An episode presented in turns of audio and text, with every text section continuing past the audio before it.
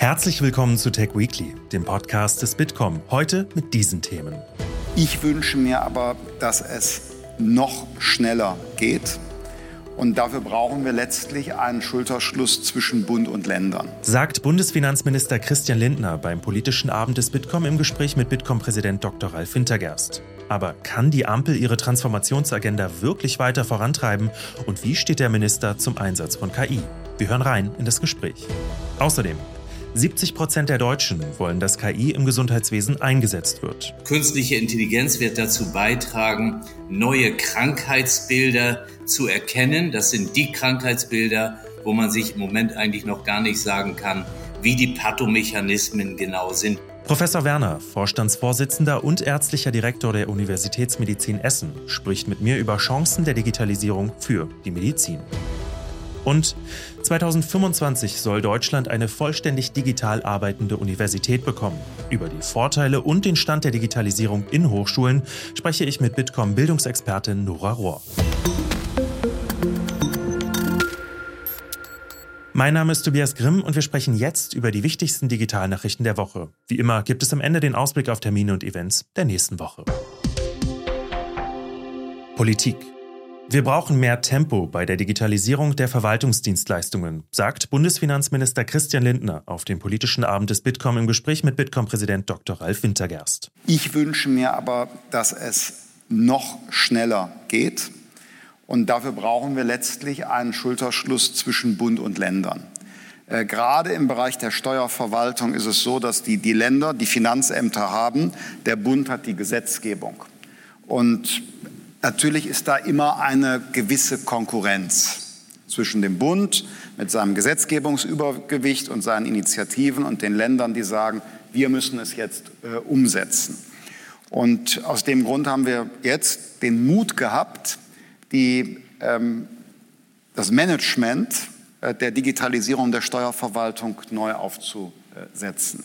Bisher lag die Projektsteuerung und das Management beim Bund, der keine eigene Finanzverwaltung hat. Und wir haben jetzt mit den Ländern gesprochen, haben einen neuen Konsens für das Projekt Konsens geschaffen. Wir haben nämlich das Projektmanagement an ein Land abgegeben, das selbst von sich sagt, wir haben die Ambition, wir wollen das vorantreiben, wir haben eine Länderfinanzverwaltung, das ist das Land Hessen. Und ich verspreche mir davon, dass wir die Konkurrenz überwinden zwischen Bund und Ländern, indem jetzt von der Länderseite aus, die die Praktiker in der Umsetzung sind, dieses Projekt vorangeht. Trotzdem fordert Bitkom-Präsident Dr. Ralf Wintergerst mehr Konsequenz bei der Umsetzung der Digitalisierung der Verwaltungsdienstleistungen. Denn durch eine Automation von Standardprozessen könnten Ressourcen gespart und Verfahren beschleunigt werden. Wir werkeln viel zu viel rum äh, und machen dann Dinge selber und die Kommune macht so und die so und dieses Einer für alle Prinzip wird ja nicht angewendet. Und wir haben, glaube ich, kein Einnahmeproblem, wir haben nur ein Ausgabeproblem. Das Ausgabeproblem kommt wieder durch diese mangelhafte Koordinierung in den einzelnen Stellen und ich glaube, dass wir auch im Sinne von digitalen Technologien importieren, aber auch eine Portion digitale Souveränität aufbauen, nicht Wettbewerb um Fachkräfte machen müssen zwischen Bund und Institutionen und Unternehmen, sondern dass wir mehr zusammendenken müssen, wie wir diese Applikationen, die Sie brauchen für eine durchgängige Digitalisierung, also nicht nur Terminvereinbarungen, sondern hinterher keine Dokumente mehr ausdrucken, dass alles schön durchgängig ist.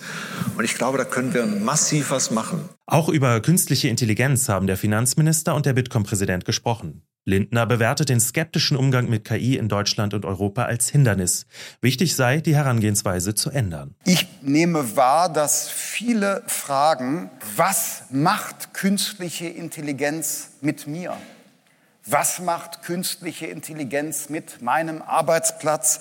Was tut künstliche Intelligenz mir an? Ich finde, dass die Frage bereits falsch gestellt ist. Und die falsch gestellte Frage führt zu falschen Konsequenzen, die man äh, zieht. Die richtige Frage ist doch, was tut künstliche Intelligenz für mich? Welche zusätzliche Produktivität erlangen wir durch den Einsatz des Instruments künstlicher Intelligenz? Und wenn man sie versteht als einen Treiber von Innovation, von Produktivität, damit auch von Wertschöpfung, stellt sie eine ganz andere Anforderung auch an Regulatorik nämlich nicht zu verhindern und einzuschränken, sodass die Chancen künstlicher Intelligenz woanders wahrgenommen werden, nur nur die Risiken bei uns verbleiben, sondern eine Regulatorik muss ja leisten, dass bei uns auch der wirtschaftliche Vorteil entstehen kann. Und deshalb brauchen wir gewisse Transparenz und wir müssen auch äh, Fragen ähm, der Haftung klären, aber nicht so, dass wir Hürden aufbauen, dass gerade in Europa neue innovative Unternehmen diese Instrumente nicht nutzen können, sondern nur im angelsächsischen Raum die Chancen wahrgenommen werden. Das waren Ausschnitte aus dem Gespräch vom politischen Abend des Bitkom. Auf dem YouTube-Kanal des Bitkom gibt es das vollständige Gespräch von Bundesfinanzminister Christian Lindner und Dr. Ralf Wintergerst zum Nachgucken. Den Link habe ich euch in der Podcast-Beschreibung hinterlegt.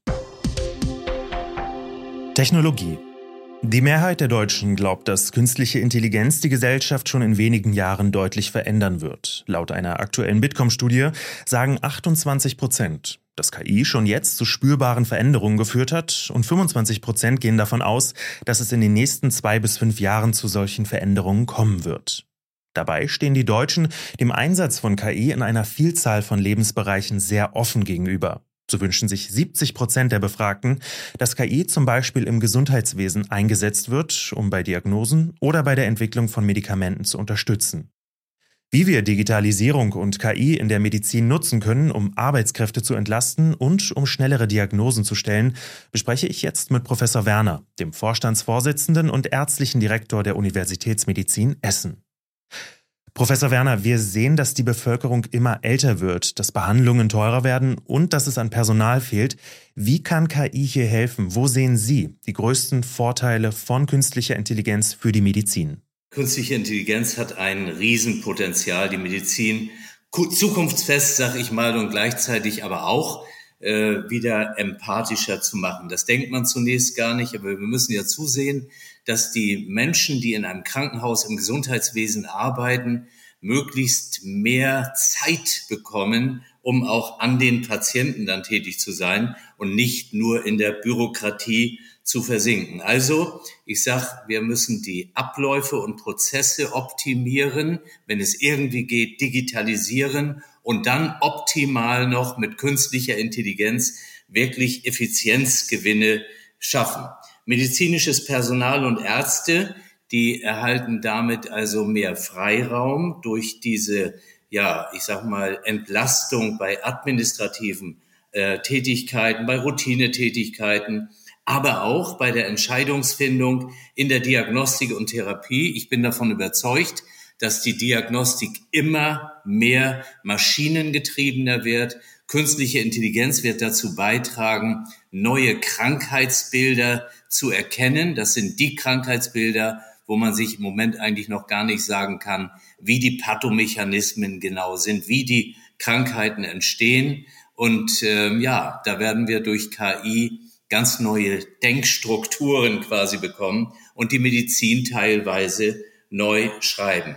Tatsächlich erwarte ich auch gerade für die Onkologie Riesenfortschritte, wenn wir eine stärker genbasierte Diagnostik machen können, wenn wir die Diagnostik besser auf den Patienten runterbrechen können, dann können wir ihm auch eine personalisierte Therapie anbieten. Auch dabei wird KI einen Riesensprung ermöglichen. Sie sprechen jetzt sehr stark von Effizienzgewinnen durch künstliche Intelligenz. Sie selbst arbeiten ja auch schon mit KI und setzen die Technik für Forschungszwecke und auch in der Patientenversorgung ein. Geben Sie uns mal ein Beispiel aus Ihrem Praxisalltag. Das ist ein ganz wichtiger Punkt bei uns. Wir haben zusammen mit der Medizinischen Fakultät das Institut für künstliche Intelligenz in der Medizin gegründet. Und das hat das Ziel, KI-Lösungen aus der Praxis für die Praxis zu entwickeln. Zum Beispiel setzen wir künstliche Intelligenz ein, um festzustellen, voraussagen zu können, wie es mit der Metastasierung aussieht oder darüber kann das Knochenalter schneller bestimmt werden oder auch zum Beispiel Knochenbrüche. Nun mag man sagen, ein Knochenbruch, das kann doch jeder Radiologe erkennen. Aber wenn ein Patient kommt mit vielleicht ganz vielen Knochenbrüchen und dann ganz schnell das Skelettsystem zu untersuchen, dazu hilft dann eben doch die KI. Ansonsten haben wir verschiedene Anwendungsbeispiele in der Kardiologie, in der Onkologie, bei der Früherkennung von Tumoren, bei einer Darmspiegelung, wo heute auch schon künstliche Intelligenz eingesetzt wird Oder wenn wir zum Beispiel eine Leber transplantieren, dann fragt man sich, wie passt diese Leber in den Empfänger rein? Wie stark wird die ihre Größe verändern? Wie wird das später passen? Das sind alles Fragen, die kann man als Mensch mit ganz, ganz viel äh, Rechenaufwand klären. Und da äh, hilft das in Sekunden den Radiologinnen und Radiologen eine Einschätzung zu geben, eben durch künstliche Intelligenz. Und so sehen wir, da tut sich schon sehr, sehr viel. Aber ich will nicht nur in Diagnostik und Therapie fokussieren, sondern eben auch sagen, dass für viele Abläufe einfach, die äh, im Wartezeitoptimierungsthema äh, hier sind, äh, auch da haben wir noch viel Luft nach oben. Auch da kann künstliche Intelligenz helfen. In Sachen Digitalisierung des Gesundheitswesens ist die Bundesregierung 2023 ja gut vorangekommen. In diesem Jahr kommt das E-Rezept und 2025 soll dann sogar die elektronische Patientenakte zum Standard werden. Welche Chancen ergeben sich aus Ihrer Sicht fürs Gesundheitssystem und welchen Unterschied können die Daten hier wirklich machen? Also zum einen ist es natürlich richtig, äh, wir sind vorangekommen, aber zum anderen muss man auch immer in Erinnerung rufen, das ist auch jetzt nicht entstanden. Das ganze Thema E-Rezept ist schon lange auf dem Weg gewesen. Das Thema elektronische Patientenakte ist unfassbar lange auf dem Weg gewesen, dann am 1.1.21 in Betrieb genommen, aber so, dass dass sie eben von, von dem Anwendungsverfahren her noch zu wenig Akzeptanz hat. Also das wird besser, aber man kann an den Beispielen sehr schön erkennen, dass man nicht innerhalb von vier Jahren innerhalb von einer Legislaturperiode die großen Sprünge machen kann, sondern dass das eine Kontinuität braucht. Was ich immer sage, wir brauchen zehn Jahrespläne, gerade auch was die Digitalisierung betrifft. Aber da bin ich ja jetzt positiv. Insgesamt haben die Leute begriffen, da ist viel Potenzial drin und das hilft uns eben. Wir haben noch immer ein sehr gut analoges Gesundheitswesen in der Welt und äh, das wollen wir natürlich auch weiter äh, digital und mit KI unterstützen. Ähm, für mich ist wichtig der Punkt, dass wir Smart Hospital, das ist ja das, was wir 2015 hier in Essen eingeführt haben, das hat ganz viel damit zu tun, wie wir die Digitalisierung einsetzen können, damit es den Menschen besser geht. Aber darauf basierend dann der nächste Schritt zum grünen Krankenhaus. Wie kann künstliche Intelligenz auch helfen, um nachhaltige Aspekte zu, äh, darauf zu fokussieren? Und zum Schluss dürfen wir nie vergessen, bei all dieser künstlichen Intelligenz, die wir auch zunehmend ein setzen wollen und werden. Der menschliche Teil auch aus dem Gesundheitswesen, der wird im Moment und noch längere Zeit nicht verdrängt werden. Auch da müssen wir uns drauf fokussieren. Professor Werner, vielen Dank für den Einblick in den Einsatz von KI in der Medizin. Unternehmensnews. Mit einer neuen, vollständig digital arbeitenden Universität in Potsdam sollen ab Oktober 2025 Fachleute für den digitalen Wandel in aller Welt ausgebildet werden. Die German University of Digital Science ist ein Vorhaben von Mike Friedrichsen und Christoph Meinl. Die Informatikprofessoren wollen einen englischsprachigen Online-Lehrbetrieb mit einer innovativen Lernplattform realisieren. Warum, erklärt Professor Meinl, der frühere Direktor des Hasso-Plattner-Instituts. Digitale Technologien lassen sich toll in der Bildung, in der Ausbildung, im Universitätsbereich nutzen. Weiterbildung wird immer wichtiger im Beruf, äh, im Leben. Die digitale Transformation führt zu einer Beschleunigung der Veränderung. Und genau das war der Ausgangspunkt, über eine Universität nachzudenken, die vollständig äh, digital äh, absolvierbare Studiengänge anbietet. Über dieses Vorhaben und die möglichen Auswirkungen spreche ich jetzt mit Nora Rohr, der Expertin für Bildungspolitik beim Bitkom. Nora, was wären so die Vorteile einer digitalen Uni für Deutschland? Ja, da gibt es äh, verschiedene Vorteile, die das ähm, Projekt bietet. Und ähm, zum einen können dort Studierende aus aller Welt eben gemeinsam äh, lernen und zusammenkommen und im Digitalen an Projekten arbeiten. Ähm, das fördert den interkulturellen Austausch zwischen den Studierenden. Die Angebote ähm, sind englischsprachig. Damit erreicht man auch eine große internationale Zielgruppe ähm, in aller Welt und explizit eben auch im globalen Süden. Zum Teil sind das auch Fokusländer, aus denen Deutschland eben Fachkräfte für den deutschen Arbeitsmarkt gewinnen möchte. Die ersten Studiengänge zielen außerdem darauf ab, dass die Studierenden ähm, daran ausgebildet werden, komplexe IT-Systeme in Unternehmen einzusetzen. Und das deckt eben auch einen Bereich ab, in dem wir jetzt schon einen hohen Fachkräftemangel haben und der ähm, auch stetig zunimmt. 2023 2020 fehlten gesamtwirtschaftlich 149.000 IT-Fachkräfte und ähm, das waren schon 12.000 mehr als im Vorjahr. Und wir steuern da eben auf eine immer größer werdende Fachkräftelücke zu. Weiterhin richtet sich das Angebot an Menschen, die schon berufstätig sind. Also ähm, das digitale Angebot setzt hier gezielt auch auf Weiterbildung und lässt sich ähm, für diese Personen auch flexibel in den Arbeitsalltag integrieren. Das ermöglicht dann eben äh, Menschen auch, die in anderen Bereichen arbeiten als der IT, auch einen Quereinstieg in die IT-Branche zu machen.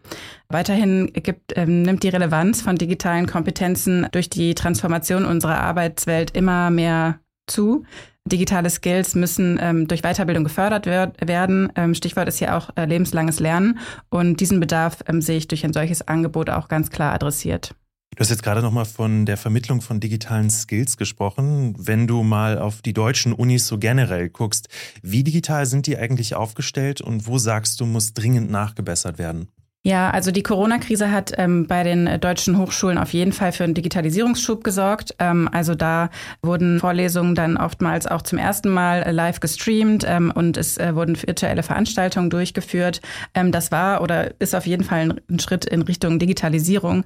Ähm, aber digitales Lernen bedeutet ja auch, dass digitale Lernangebote im Sinne von mediendidaktisch aufbereiteten Vorlesungen und Seminaren angeboten werden. Also nicht einfach nur das, was vorher im Analogen passiert ist, ins Digitale zu übertragen. Und ähm, das sollen eben auch Angebote sein, die dann zeitlich flexibel und auch nach Interesse belegt werden können und wo die Selbstorganisation in Lerngruppen im Digitalen auch eine Rolle spielt. Und äh, das gibt es eben auch noch zu selten. Ähm, wichtig ist außerdem unserer Meinung nach auch, dass die Universitäten ihr Angebot von mehrjährigen Abschlüssen durch ähm, lebensbegleitendes Lernen ergänzen, also da auch niederschwellige ähm, Lernangebote im Digitalen auch anbieten, mit dem Ziel, ähm, die Studierenden auf die Arbeitswelt im Wandel vorzubereiten und das eben auch nach ihrem Abschluss, also dann, wenn sie vielleicht auch schon dann in der Berufswelt eingestiegen sind. Es gibt da zum Glück ja auch schon positive Beispiele, aber solche Angebote sollten eben weiter ausgebaut werden. Und ähm, das Angebot der German University of Digital Science ist da auf jeden Fall eine spannende Entwicklung. Jetzt gilt es abzuwarten, wann seitens der zuständigen Stelle hier die Anerkennung auch als Hochschule erfolgt und ähm, der Studienbetrieb dann hoffentlich auch schon zu diesem Wintersemester starten kann. Das wird auf jeden Fall der entscheidende Punkt sein. Interessant finde ich auch, dass du sagst, dass Wissen auch nach dem Abschluss noch weiter vermittelt werden muss. Gerade im Bereich digitaler Technologien natürlich äußerst relevant. Nora, vielen Dank für deine Einschätzungen. Der Terminkalender.